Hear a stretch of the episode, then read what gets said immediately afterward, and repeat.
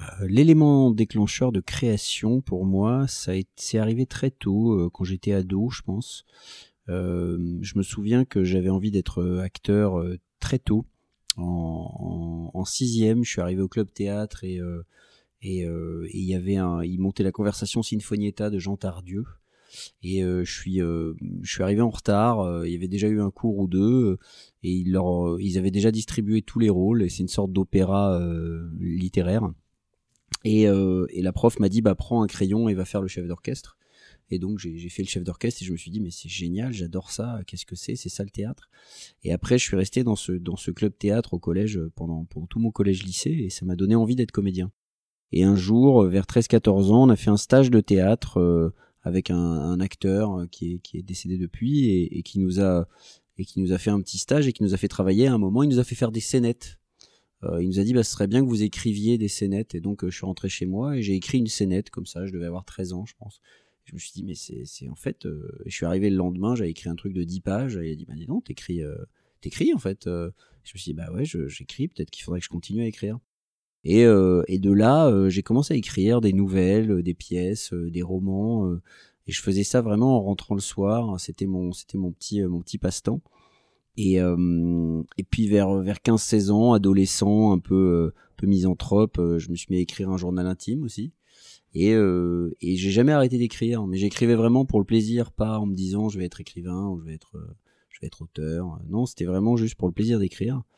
Et puis, euh, une fois le bac en poche, bah, j'ai commencé à, jouer en tant que comédien. Et puis, euh, et puis assez vite à monter des spectacles à, 20 ans. J'ai commencé à monter mon premier spectacle parce que j'avais eu le, germe, l'envie de mettre en scène par euh, ma première expérience théâtrale avec Irina Brook où je jouais Roméo et où elle m'a donné vraiment l'envie de mettre en scène. Et un jour, un peu par accident, euh, on m'a proposé de créer un spectacle qui n'était euh, qui n'était pas un classique revisité, qui, qui viendrait de mon imagination. Et euh, je l'ai fait un peu par jeu, et c'était le porteur d'histoire. Et à partir de là, bah, ma vie a pris un virage à 90 degrés, et j'ai commencé à écrire pour le théâtre.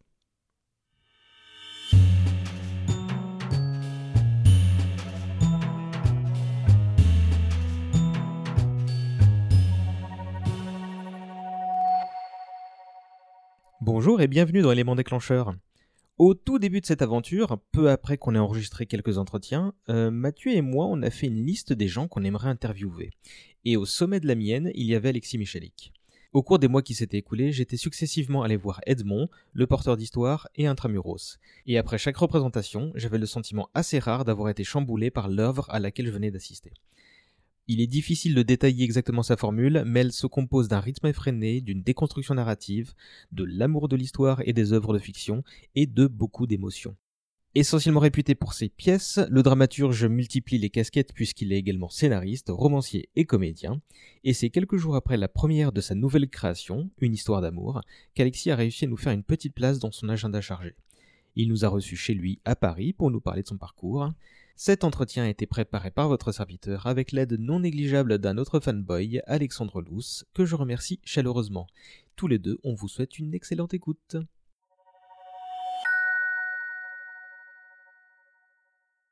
Quand j'étais ado, euh, je, me vraiment j'avais une espèce de vision de il faut que j'apprenne le maximum de choses, il faut que je prépare l'avenir quoi. Euh, mes parents euh, venaient d'un milieu assez modeste, euh, donc ils me disaient écoute, si tu as envie de te payer un studio plus tard, il va falloir travailler toi-même, toi, parce que c'est pas nous, on n'a pas de quoi te, te financer quoi. Bon, évidemment, si je leur avais dit je fais des longues études, on se serait débrouillé, mais mais en l'occurrence, il y avait vraiment cette espèce de notion de il faut que je me débrouille tout seul. Et, et comme j'avais envie de faire un métier artistique, je me suis dit il faut que je nourrisse euh, que, je, que je sois prêt, que je, que je me nourrisse le plus possible euh, culturellement. Et donc, euh, je lisais beaucoup. J'allais, on allait beaucoup à la bibliothèque. On prenait, on empruntait des livres, des BD, des revues. J'allais voir beaucoup de films. Quand j'avais 14 ans, ça a été le début des, des cartes illimitées. Et je me souviens que j'ai acheté une carte illimitée et que tous les soirs, je prenais mes rollers et j'allais voir deux films par soir. On n'avait pas de télévision, mais donc j'allais beaucoup au cinéma et je et j'étais un peu passionné de ça puis après il y a arrivé le boom des séries donc j'étais vraiment dans une optique de il faut que faut que j'apprenne le plus de choses et que je lise le plus de choses et que je vois le plus de choses et au théâtre évidemment euh, mes parents m'emmenaient au théâtre beaucoup euh, Et, et, c'est, ça, ça a été le début. Et puis en même temps, vraiment, l'idée, c'était de faire. C'était de faire, faire, faire le, plus de choses possible. Donc, dès que j'avais un, petit moment de libre, j'essayais de le, de le mettre, d'en faire quelque chose de constructif, on va dire. Disons que là où mes potes bah, ils pouvaient fumer des pets et, jouer euh, à la console. Moi, c'était pas trop mon délire. Je me retrouvais plutôt à écrire des nouvelles et des romans et, à créer. quoi. J'étais ado euh, plus, euh, plus romantique et passionné et donc un peu jusqu'au boutiste et extrême qu'aujourd'hui où j'ai mis un peu d'eau dans mon vin et que je sais aussi prendre des vacances et me reposer et, que c'est en prenant des vacances aussi qu'on aère l'esprit et que, et que la créativité elle est boostée. Mais, euh, mais ado, j'avais vraiment ce truc de euh, la vie va aller très vite et il faut que je sois prêt et il faut que je et je suis retombé j'ai relu récemment euh, quelques pages de mon journal intime de quand j'avais 16 ans et je me dis ah ouais le, gamin il est il avait il avait faim quoi il avait vraiment envie de de faire quelque chose de sa vie quoi c'était vraiment le monde contre moi puis après je, je, je me suis apaisé un peu plus tard quand j'ai quand j'ai perdu mes boutons quoi il y a, y a, toujours plein de découvertes qui nous confirment dans, dans ce qu'on veut ou qui nous infirment d'ailleurs.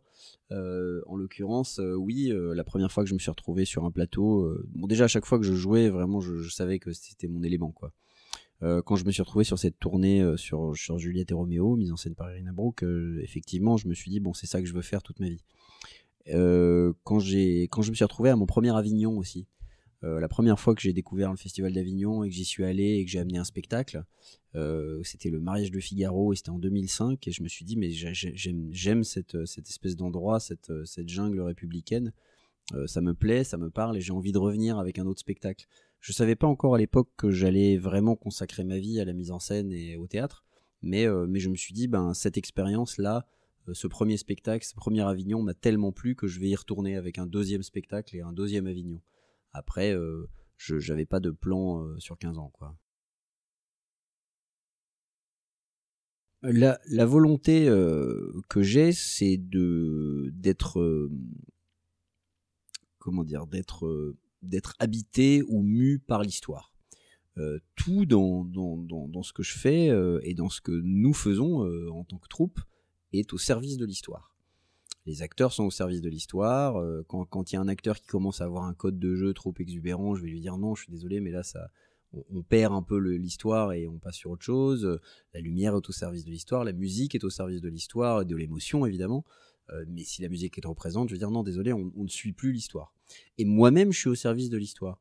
Euh, et cette histoire, en fait, elle me parvient hein, de manière différente, hein, selon l'histoire. Euh, soit parce que je vais lire quelque chose et dans, euh, ou sur internet ou, ou, dans un magazine et que je vais me dire tiens c'est, intéressant cette anecdote. Qu'est-ce qui pour, comment ça pourrait devenir une pièce ou un film? Euh, soit parce qu'on me raconte quelque chose qu'on me confie quelque chose qui, qui, est arrivé et je dis ah, c'est marrant ça ferait un, bon début d'histoire. Soit parce que moi-même je vis quelque chose et que je me dis bon bah voilà c'est marrant ce que j'ai vécu ça pourrait devenir un film ou une, ou une pièce ou un roman. Et et ensuite, cette histoire, bah, elle se développe dans ma tête et elle finit par être quelque chose de construit.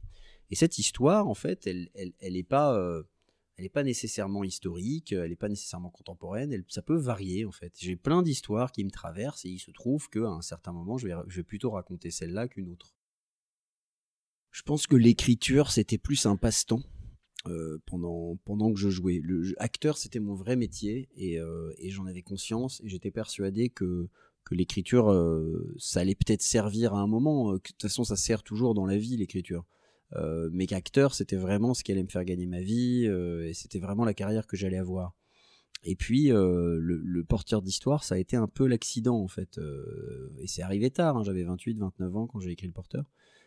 donc, tout d'un coup, je me suis dit, ah, mais ça intéresse des gens, les choses que j'écris. Et surtout, j'ai eu des réactions de, du genre, des gens, du public euh, que, je n'avais jamais eu pour quelque chose que je jouais. J'avais déjà eu des, des, bons retours, des retours positifs, des gens qui me disaient ah, t'es, bien sur scène. Mais j'avais jamais eu des, gens qui me disaient je suis bouleversé par ton interprétation. quoi. Et là, en l'occurrence, pour le porteur d'histoire, euh, j'avais ce genre de réaction et je me suis dit tiens, c'est. En fait, je pensais pas, mais ça peut peut-être intéresser des gens ce que j'ai raconté. quoi. Déjà le, porteur d'histoire c'était un accident c'est à dire que euh, c'était une histoire que j'avais en tête depuis longtemps et puis un jour euh, le, mon producteur et ami Benjamin Belcourt m'a dit bon bah voilà, j'ai un festival de, de, forme courte théâtrale, est-ce que tu peux remplacer un auteur qui m'a lâché il y a un mois? Et j'ai dit bah oui, ok, j'ai une histoire en tête depuis longtemps, je vais essayer de la faire au théâtre. à mon avis, il n'y a pas besoin de beaucoup de décors, aucun décor en fait, cinq acteurs et puis quelques costumes achetés chez Guérissol et ça va le faire. Et donc j'ai trouvé mes acteurs, je leur ai raconté l'histoire, on a créé le spectacle, mais ça devait se jouer trois fois. Et on l'a joué euh, trois fois, et au bout de ces trois fois, on a eu effectivement euh, Colette Nucci du Théâtre 13 qui nous a dit bah, venez le jouer au Théâtre 13, on a eu les garçons des Béliers qui ont dit bah, venez le jouer à Avignon au Bélier. Et donc on savait qu'on allait le jouer, euh, je sais pas, six, six, semaines au Théâtre 13 et trois semaines à Avignon, et puis peut-être qu'on aurait quelques dates de tournée. Et le contrat était déjà rempli. Et puis, euh, Avignon s'est tellement bien passé que effectivement, on a eu des retours de, de fous et que, Paris encore plus. Et, du coup, on a démarré dans un théâtre privé au studio des Champs-Élysées et, la pièce se joue encore aujourd'hui. Et donc, on a eu ce succès un peu fou de bouche à oreille, complètement inattendu. Et, euh, et effectivement, moi, c'était la première fois que je voyais une salle pleine et que je me disais, mais d'où viennent ces gens en fait? Euh, soir après soir au studio des champs, euh, c'était plein, plein, plein. Et je me dis, mais ça n'est pas possible. Comment, comment, comment ça se fait quoi Et très vite, je me suis dit, bon, il faut que, je, il faut que j'écrive autre chose.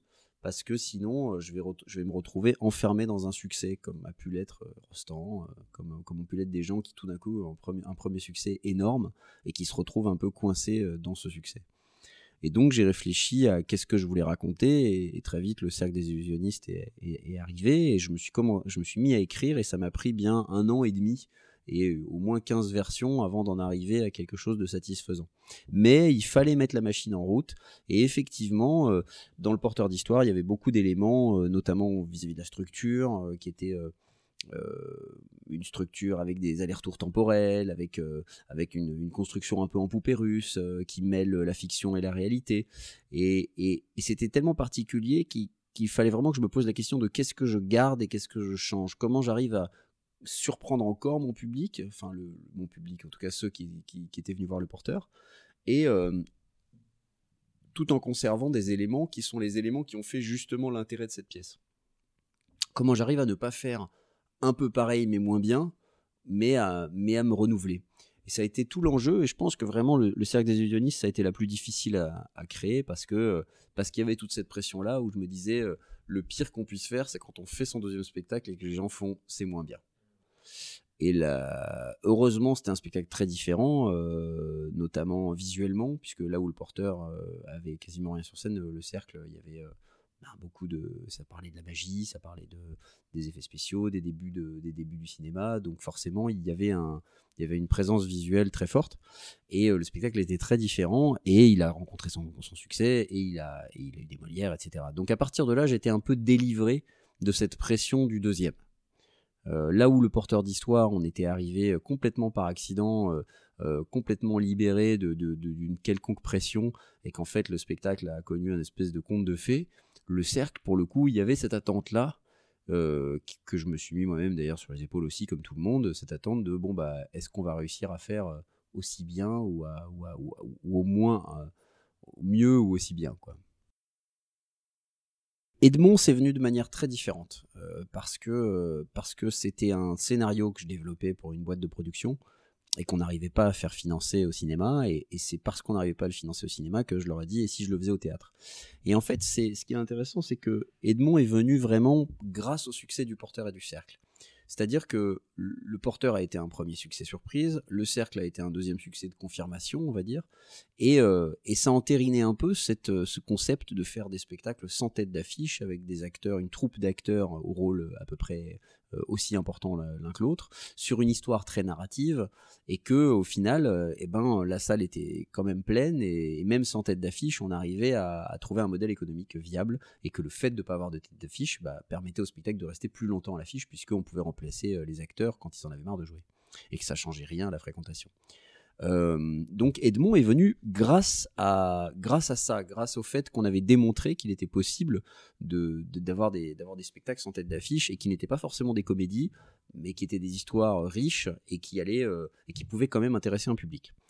Et le théâtre du Palais Royal euh, a eu l'intelligence de dire eh ben, allons-y, tentons-le, sans tête d'affiche, en faisant un vrai théâtre de troupe, voilà, combien il en faut des acteurs, et puis on est arrivé sur 12, c'est quand même beaucoup, 12 acteurs, plus un décor conséquent, et au final, bah, bien lui en, en, a pris évidemment, parce que Edmond a eu un succès fou, mais c'était pas un pari gagné d'avance mais c'était un, mais un pari qui, qui, a été pris grâce au succès des deux précédents.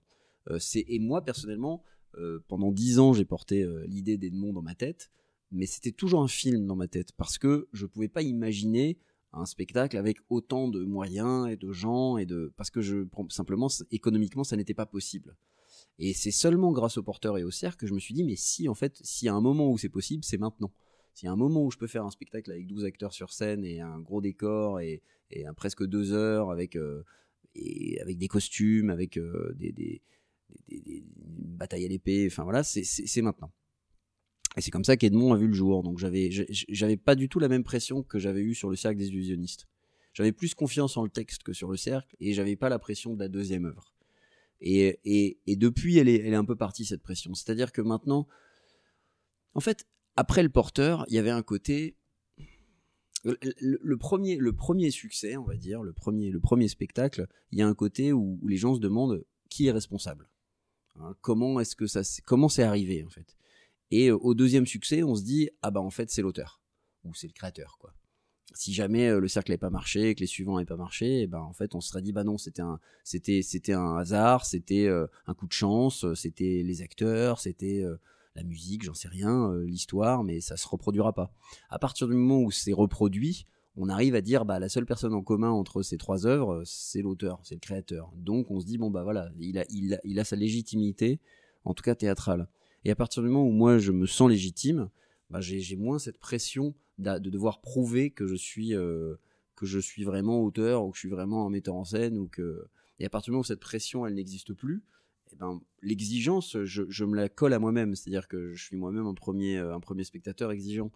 Euh, le travail, je, vais travailler quoi qu'il arrive. je suis capable d'avoir une grande, une grande objectivité sur, sur, sur ce que j'écris et de me dire bon, ce, passage-là, il est vachement bien, il faut le laisser. Celui-là, en revanche, il y a un problème, il faut arriver à trouver le problème et à le résoudre. Euh, ce qui est le, plus important, je pense, chez un créateur. C'est d'arriver à, avoir un recul sur ce qu'il fait, être capable de, faire évoluer son œuvre euh, pour, que, pour que ça aille vers le mieux et pas, et pas que ça, ça stagne. Et c'est, une qualité que tous les créateurs n'ont pas. Et, voilà, donc il n'y avait pas cette pression sur le troisième et il n'y a pas eu non plus cette pression sur le quatrième et sur le cinquième. la, vision d'Edmond que j'avais pour le cinéma au départ, a, fortement bénéficié du passage au théâtre, ne serait-ce que pour entériner les gags, les bons mots. On, se disait que si ça marchait sur un public de théâtre, bah, ça marcherait au cinéma.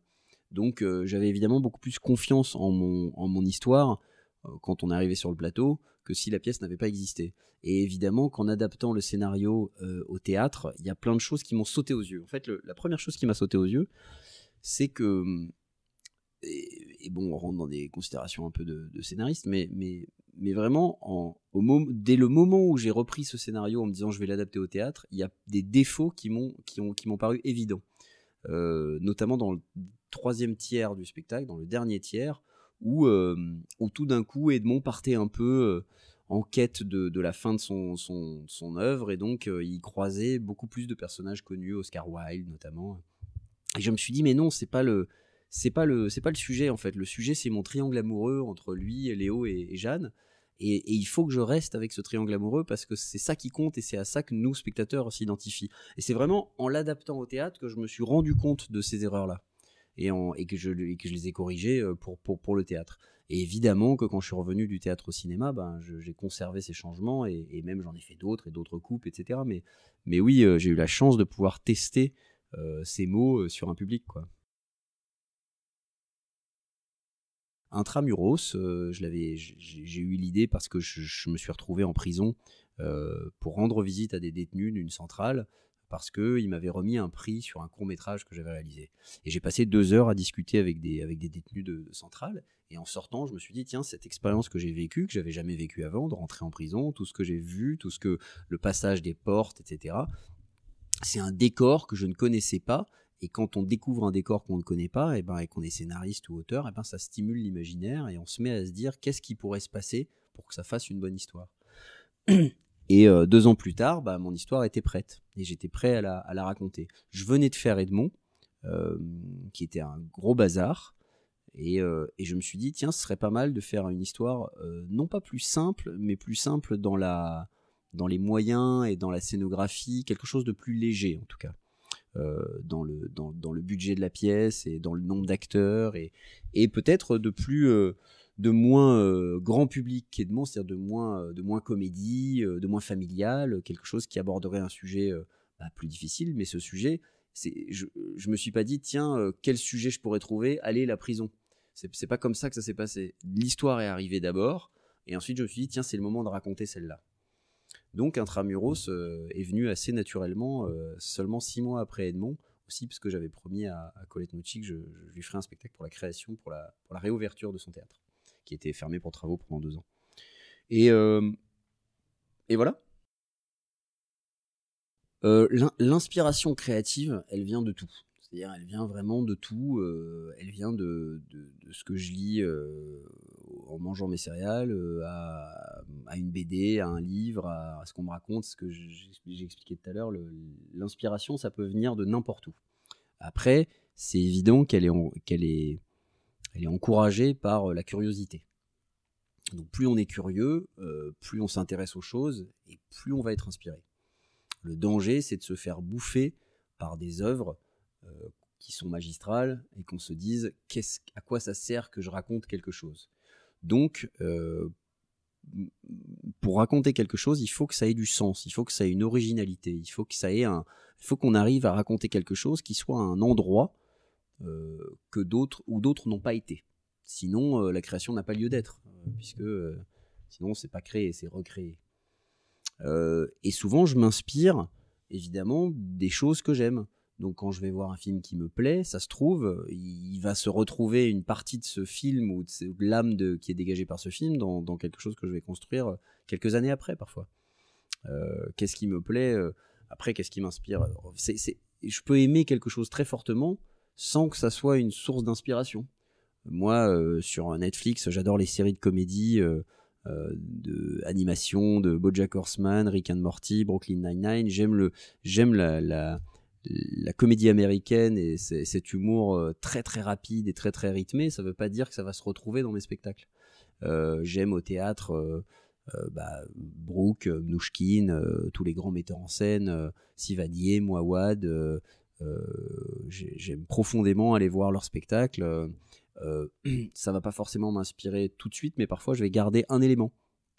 C'est sûr que Mnouchkine, le côté troupier, tout le monde au service de la mise en scène, j'ai gardé. Brooke, le côté simplicité du décor, simplement un tapis et quasiment rien d'autre, ben, j'ai emprunté.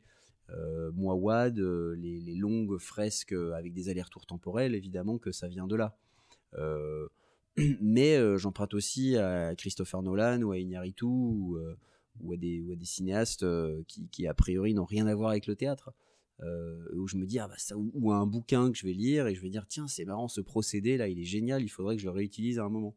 Ce qui fait que en fait il est impossible de, déterminer exactement qui j'ai pompé.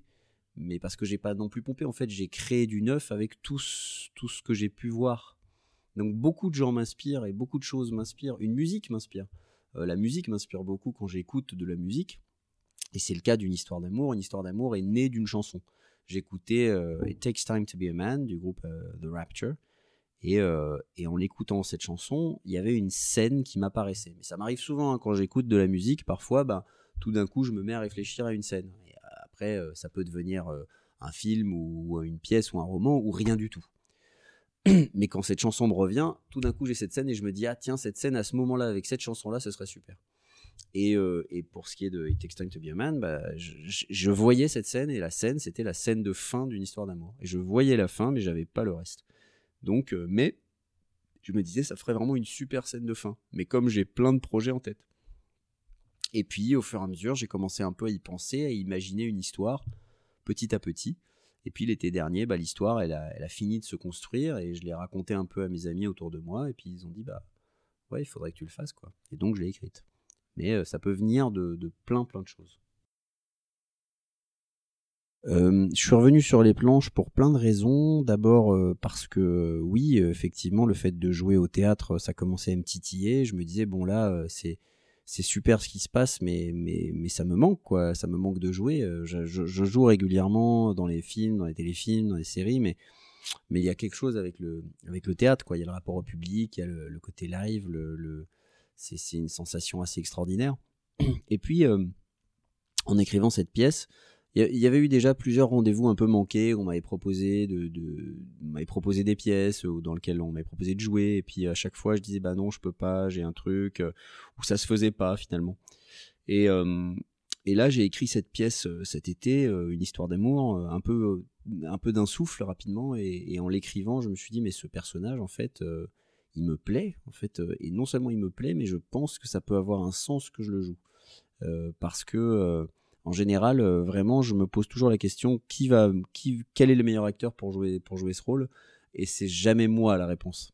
Et là, en l'occurrence, je me disais, mais là, ça aurait du sens que je sois au cœur de cette pièce, que je sois euh, au cœur de cette tristesse avec, euh, avec les autres actrices, que, que, que j'ai ce rapport-là avec la gamine, parce qu'en même temps, bah, il y, a une enfant de 12 ans dans la pièce, et, j'ai quasiment toutes mes scènes avec elle, elle a quasiment toutes ses scènes avec moi, et donc ça avait du sens que moi, metteur en scène, j'ai cette position-là pour m'occuper d'elle aussi.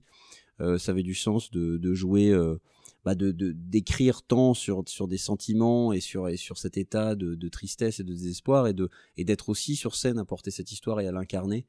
Euh, ça avait du sens que que ce personnage de d'écrivain à qui ben pour qui ça marche plutôt bien et qui en fait ça n'empêche pas qu'il soit terriblement malheureux bah, je me disais tiens ce serait drôle que je le joue et puis en plus il y a toute une il, parle de l'écriture il parle de son du rapport à l'écriture et de et de comment et, ça, revient un peu euh, tout au long de la pièce, donc ça avait effectivement du sens que moi je joue puisque je, suis auteur. Donc euh, pour toutes ces raisons-là, je me suis dit ben je vais je vais je vais, je vais repartir. Euh, l'une des chances que j'ai, c'est de pouvoir créer uniquement des projets, travailler sur des projets qui ne viennent que de mon désir et que de mon idée et que de mon envie personnelle. et c'est un luxe énorme en fait. Et dans la création, il y a beaucoup de gens qui, qui n'ont pas ce luxe-là. Euh, moi, j'ai cette chance extraordinaire qui est que, bah, en fait, euh, j'ai une liberté euh, énorme au théâtre. Il suffit que j'écrive une histoire et, qu'elle se, que je la mette en place et que, et que j'ai pas, pas un besoin de, bah, de devoir payer le loyer en allant cachetonner, en allant faire des choses qui seraient pas forcément ce qui m'est le plus proche. Non, vraiment, c'est une, une, chance énorme. Et donc, quand on vient me proposer quelque chose, en général, je leur réponds ça. Je leur dis voilà, moi, j'ai déjà beaucoup de choses à faire avec mes propres projets et, je j'ai pas besoin d'argent, donc euh, j'ai pas vraiment cette nécessité-là d'aller voir ailleurs, quoi. En tout cas, jusqu'ici, on m'a jamais proposé quelque chose qui m'a fait déroger à cette règle. Mais qui sait Mais ça dépend, ça dépend de ce qu'on propose. Quand on s'adresse à l'acteur, évidemment, ça, ça, ça me plaît d'aller jouer dans des, dans, des films, ça me plaît de, de, venir faire quelques jours. Euh, je suis toujours ravi euh, et j'adore ça. Quand on s'adresse au, créateur ou à l'auteur ou au metteur en scène, c'est autrement plus de responsabilité. Et quand on s'engage sur un projet, en fait, on le porte, ce projet. Et on y appose pas seulement son nom, mais sa patte, son identité. Et quand on défend ce projet et que ce projet va être vu par des gens, en fait, par un public, ben c'est nous qui en sommes responsables. Donc, euh, j'ai besoin d'être, de sentir que, que je suis capable de le défendre intimement, ce projet. Si, s'il y a une différence par rapport à ce que je suis et ce que je veux raconter, ben, ça va être compliqué de le défendre en fait. C'est compliqué de dire bah je suis juste venu faire le franc-tireur, je suis juste venu faire de la mise en scène ou de la réalisation et donc euh, voilà, je préfère raconter mes histoires. Pour l'instant. Encore aujourd'hui, euh, je, binge-watch euh, maintenant des séries, hein, ça a changé, puisque je vais moins au cinéma, mais je regarde plus de choses sur mon écran. mais j'alterne des, des, phases, quoi. Je peux être en fait, je profite des moments où j'ai rien à faire pour vraiment euh, voir, lire euh, tout ce que j'ai pas lu et tout ce que j'ai pas eu le temps de, de voir au cinéma. Euh, ben forcément, j'essaie de rattraper mon retard culturel. Quoi. Bon, après, on ne peut pas tout voir. Hein. C'est un fait et je l'ai accepté maintenant. Mais mais euh, mais j'essaye aussi euh, disons qu'ado j'avais ce côté où euh, chaque chaque heure était il fallait la consacrer à quelque chose je me souviens d'avoir lu que que je crois que c'est Rockefeller qui disait pour devenir milliardaire c'est très simple il suffit d'y consacrer chaque journée chaque heure et chaque minute de son temps Et, et c'est vrai en fait. C'est quand on veut quelque chose, plus on plus on se plus on s'y consacre et plus on a de chances que cette chose arrive. Quoi. Et aujourd'hui, comme quand même, j'ai disons que je, suis, plus en comment dire j'ai réalisé quelques-uns de mes rêves. Et donc euh, je suis un peu plus détendu si, je m'arrêtais aujourd'hui et que je prenais ma retraite. Bon bah je serais pas mécontent de, mon parcours. Donc euh, donc j'apprends à prendre le temps à faire des pauses à, ne pas avoir cette, cette, attitude un peu un peu chronophage euh, en tout cas oui sans, sans compter les heures quoi écrire cinq pièces en 10 ans, c'est pas, c'est pas un, c'est pas un exploit. Euh, ce qui est, ce qui est étonnant, c'est qu'elles soient toutes encore à l'affiche. Euh, donc, euh, donc ce qui est, ce qui est vraiment, ce qui fait, ce qui fait vraiment la curiosité et l'intérêt, c'est que, ces pièces ne désemplissent pas.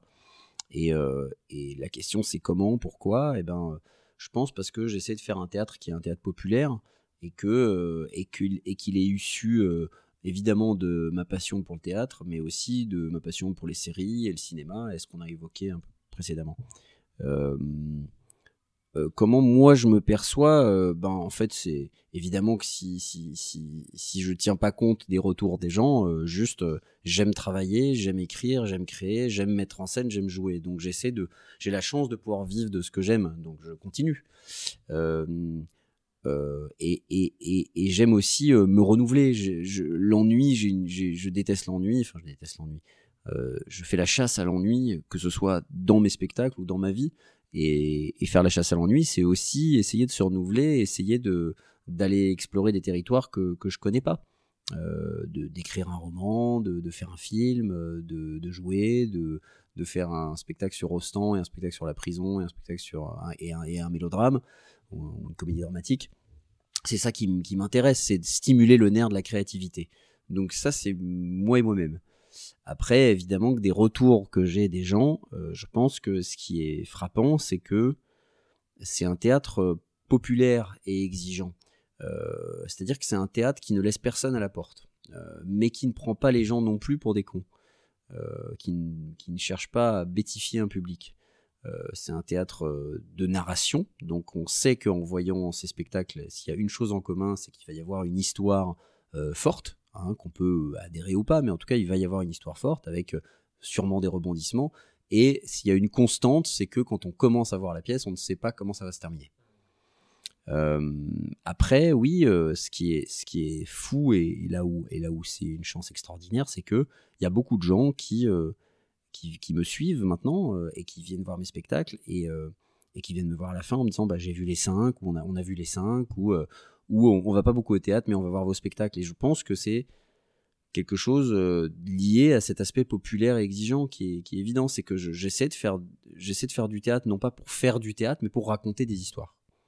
Et, et, et, ces pièces sont éminemment cinématographiques éminemment inspirées de, romans, de, romanciers euh, à la, Dumas, de, et, de, de, clips, de vidéos. De, c'est très cut, c'est très rapide, c'est très rythmé. Donc même un public jeune, en fait, euh, peut-être ne s'ennuiera pas en voyant le spectacle. Euh, et c'est ce que j'essaye de faire, en fait. J'essaye de faire des spectacles qui parlent à tout le monde, qui parlent à un spectateur qui n'est jamais venu au théâtre, de même qu'à un spectateur qui est très érudit, mais qui vient voir ces spectacles en se disant eh ben, je me suis pas ennuyé comme on voit une bonne série, quoi. J'ai des envies sur euh, tous les terrains que j'ai déjà explorés et puis sur d'autres que j'ai pas encore explorés. Évidemment que le théâtre c'est mon ADN, donc je pense que je vais continuer à faire des pièces. Euh, j'ai adoré réaliser euh, Edmond et je pense que au cinéma et donc je pense que je retournerai au cinéma. je suis juste pas encore avec quoi. Écrire un roman, c'était une expérience très enrichissante, mais plus pour la finalité que l'écriture en soi, qui est un peu rébarbative mais j'ai adoré le monde de l'édition et un peu comment ça se passe et les différences. Donc euh, peut-être que j'écrirai à un moment où je me dirais ben en fait j'écris un roman parce que je me dis ça ne peut être qu'un roman. Euh, ce serait trop cher euh, pour en faire une série, ce serait trop cher pour en faire un film, ce serait trop long pour en faire une pièce, il faut que ce soit un roman. Donc voilà, j'y retournerai peut-être un jour, je sais pas quand. Et, et qu'est-ce qu'il me reste à faire? Bah, Beaucoup de choses, et puis notamment en septembre prochain, bah, je vais mettre en scène une comédie musicale, Les producteurs de Mel Brooks, et, j'ai hâte. je, je, je j'adore la série et j'aime, j'aime beaucoup l'écriture sérielle. je pense que j'aimerais beaucoup réaliser une série adaptée de mon roman. Mais pour ça, je vais, je vais déjà attendre un peu d'avoir joué un peu ma pièce. Enfin, comme je fais beaucoup de choses, il faut quand même que j'arrive à partitionner mes envies. Euh, je pense que tout est difficile dans la vie, c'est-à-dire que quel que soit le métier qu'on fait, c'est difficile. Hein. Il n'y a pas de métier facile, euh, même les choses les plus, qui ont l'air les plus simples, elles ont leurs difficultés. Simplement, c'est des difficultés relatives. Euh, si on est caissier dans un, supermarché, la difficulté, c'est la pénibilité, c'est le fait d'avoir une même action répétée, c'est les horaires, c'est tout ça. Oui, on n'a pas les mêmes responsabilités que si on est patron d'entreprise, mais quand même, il y a des difficultés liées à tout. Euh, les difficultés, elles sont différentes quand on fait une, pièce ou un roman ou, euh, un film. Euh, mais il n'y a pas quelque chose de forcément de plus difficile que, l'autre. quand, on fait un, quand on fait un film, bah, on est très très entouré. Hein, on a vraiment une énorme équipe qui est avec nous. Par contre, comme ça coûte très cher, bah, ça va peut-être mettre plus de temps à, trouver les financements. Donc ça va être une, bataille en soi. Et, et, une fois que le film sort, en 24 heures, le sort du film, il est scellé. Une pièce, c'est différent. Déjà, le budget est moins, élevé, donc, euh, donc déjà, c'est des rapports un peu plus humains. Euh, on, a, moins de monde sur le plateau, donc on va aussi avoir des rapports un peu plus humains. Et puis, une fois que la pièce sort, elle peut mettre du temps à s'installer, donc on n'a pas forcément la brutalité de la sortie. Donc ça, mais ça va dans un sens comme de l'autre, dans l'autre. Hein. Un film qui cartonne, ben, en fait, en une semaine, euh, tout le monde l'a vu, quoi. Une pièce qui cartonne, ben, la, taille de la salle est quand même limitée, donc tout le monde l'aura vu, mais dans trois ans. Euh, et un roman, c'est une écriture très particulière parce que parce que parce qu'on est solitaire en fait, parce que parce que parce que quand on écrit, ben on est seul face à son écran et quand on termine, on est content. Donc c'est une c'est un plaisir qui est a posteriori. Euh, alors que le plaisir du jeu, par exemple, il est immédiat, c'est le plaisir de l'éphémère. Donc, euh, mais le jeu, la difficulté, c'est qu'on dépend du désir de l'autre. Donc, quand on est comédien, on attend que les gens nous appellent pour pouvoir jouer. Alors que quand on est auteur, eh ben en fait, euh, ça ne vient que de nous. En revanche, il faut avoir la discipline d'écrire et de s'y remettre alors que personne ne nous oblige à écrire. Donc chacune de ces, chacun de ces, ces secteurs euh, comporte ses difficultés et, évidemment entre deux mêmes projets, il y aura des difficultés différentes.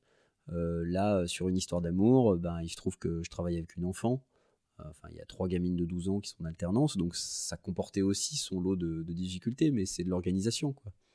Mais ce qu'on appelle difficulté, en fait, euh, ça peut être vu comme euh, challenge, quoi, ou, euh, ou enjeu, ou, et, ou jeu, tout simplement. Sinon, s'il n'y a, pas de, problème à résoudre, bah, il n'y a pas de mise en scène, en fait, il n'y a pas de travail, il n'y a, pas de, résultat, puisque c'est qu'il n'y a rien à faire oui, euh, j'estime que je suis très chanceux, euh, en tout cas que j'ai une part de chance importante dans ma vie. Après, euh, je sais plus quel golfeur disait, quand on lui demandait en ce moment, vous avez vachement de chance, il disait oui, mais alors c'est marrant, plus je m'entraîne, plus j'ai de la chance.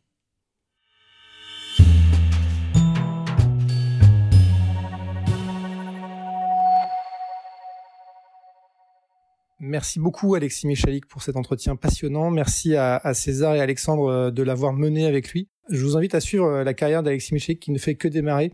Euh, outre ces pièces de théâtre qui continueront de tourner le jour où les théâtres réouvriront. Mais surveillez les, dates, ce sont des pièces qui, ont cartonné et qui cartonnent toujours. On peut le retrouver dans une sirène à Paris lorsque les salles réouvriront le film de Mathias Malzieu. Nous, on a hâte de voir vers quoi il va nous emmener et, et on était très très content de le rencontrer surveiller son ascension. Alexis Michalik ne fait que démarrer. Euh, nous, on le suit avec beaucoup d'attention et on, est hâte de voir euh, quelles seront ses prochaines aventures. Euh, voilà, merci à tous de nous avoir écoutés. On vous attend pour les réactions sur les réseaux sociaux, notre page Facebook, notre compte Twitter. Et n'hésitez pas à laisser une petite étoile sur les plateformes de podcast. Merci beaucoup et bon courage dans cette période un peu trouble. À très.